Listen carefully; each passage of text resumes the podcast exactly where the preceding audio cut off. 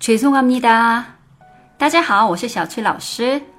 今天我们要学的是对不起，不好意思，就是죄송합니다。最后长一点，죄송합니다，听起来更亲切一些。你准备要下车，有人挡着你的时候，你也可以这么说：哦，죄송합니다，不好意思。那我们复习一下吧。죄송합 你他，죄송합니다。节目的最后提醒大家关注我的微信公众号“旅游韩语”，获取更多关于韩国的精华攻略。那我们下一集再见，안녕히계세 요。